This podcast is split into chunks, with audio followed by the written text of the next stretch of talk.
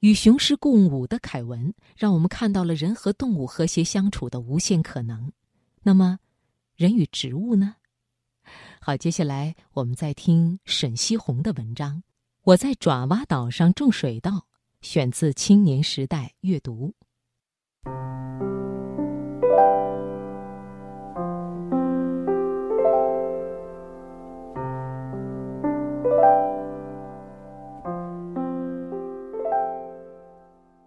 小时候，大人经常这么吓唬孩子：不听话，就把你扔到爪哇岛去。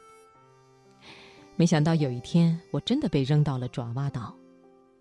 车子在爪哇岛上走了一天，才到达基地。所经之处是一望无际的平展，全是稻田。其实这是最让人高兴的，因为这里全都是我们的专业用武之地。我一下子有一种来对了地方的感觉。也就不再想自己到底哪里不乖了。在印尼醒来，周围充斥着神秘陌生的建筑物，头戴纱巾的女性，见面的微笑。清晨的稻田挂满了露珠，蜘蛛网密布，各种虫子此起彼伏的尖叫。我想想也是的，热带地区每天都是夏日，每天都热情高涨。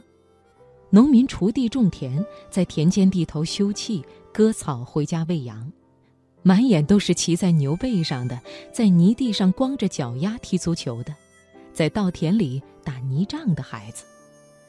火车也是恰好那么慢，整个生活状态就像看到了自己的小时候。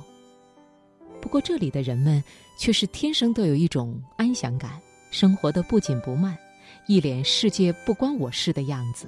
连稻子也不例外，不想吃很多的肥料，不想很富饶。其实想想也是，水稻自己也懂得平衡与修复，肥多了谁都受不了，所以要减肥，大家都一样。去一处不怎么远的稻田，我情愿步行，每天一万五千步。有时是为了与乡村河流见个面、握握手，与他们相识，去和这片土地亲近，建立一种相连。熟悉了什么才能都好说，所以哪怕语言不通，坐下来就能跟当地农民沟通交流，用肢体、用眼睛说动他们种我们的稻子。在小城里住着，晚饭后也是从四面八方出发，漫无目的的走。走遍每一个可以交谈的角落，走着走着，突然间就对这土地产生了感情，会仔细盯着过往的一草一木，田野的色泽也变得可以接近了。雨中还看到小孩子们在跳绳奔跑，夕阳下稻田的倒影很美。然而稻田的夜晚却一点也不宁静。一片蛙鸣虫叫。我们是来帮助当地发展杂交水稻的。我们种稻子的基地亚威地处爪哇腹地，它的一面是漫山遍野的远方田野，一面是春暖花开的星辰大海。可是，你真的以为远方的田野就很浪漫吗？那或许要令你失望了。那是一望无际的稻田。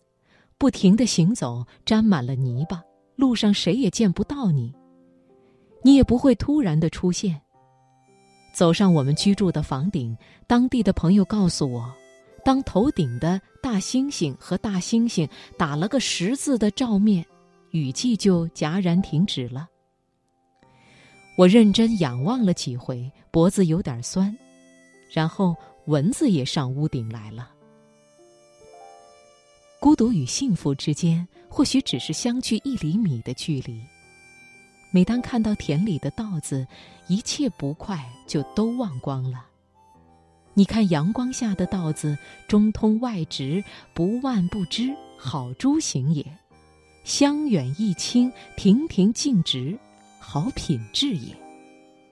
正忙活着呢，抬头一看，一场二十分钟的大雨正从稻田那头下到这头。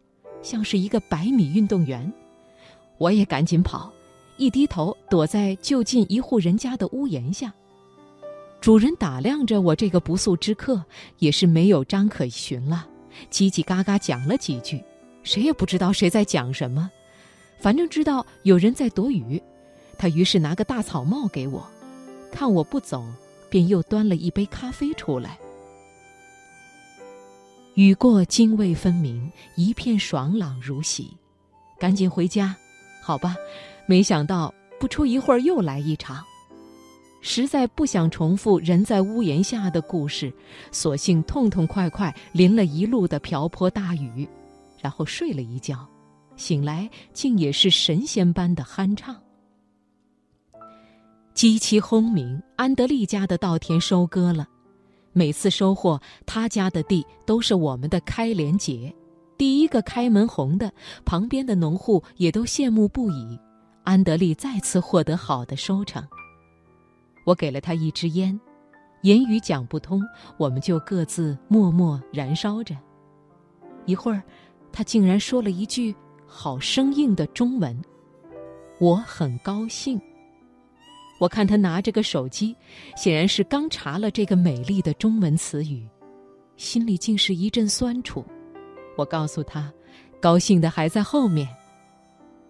这么难的汉语，他自然听不懂了。我指了指他身后，他傻笑，我也傻笑，给他竖个大拇指。我想说的是，以后干好了，高兴的事儿还多着呢。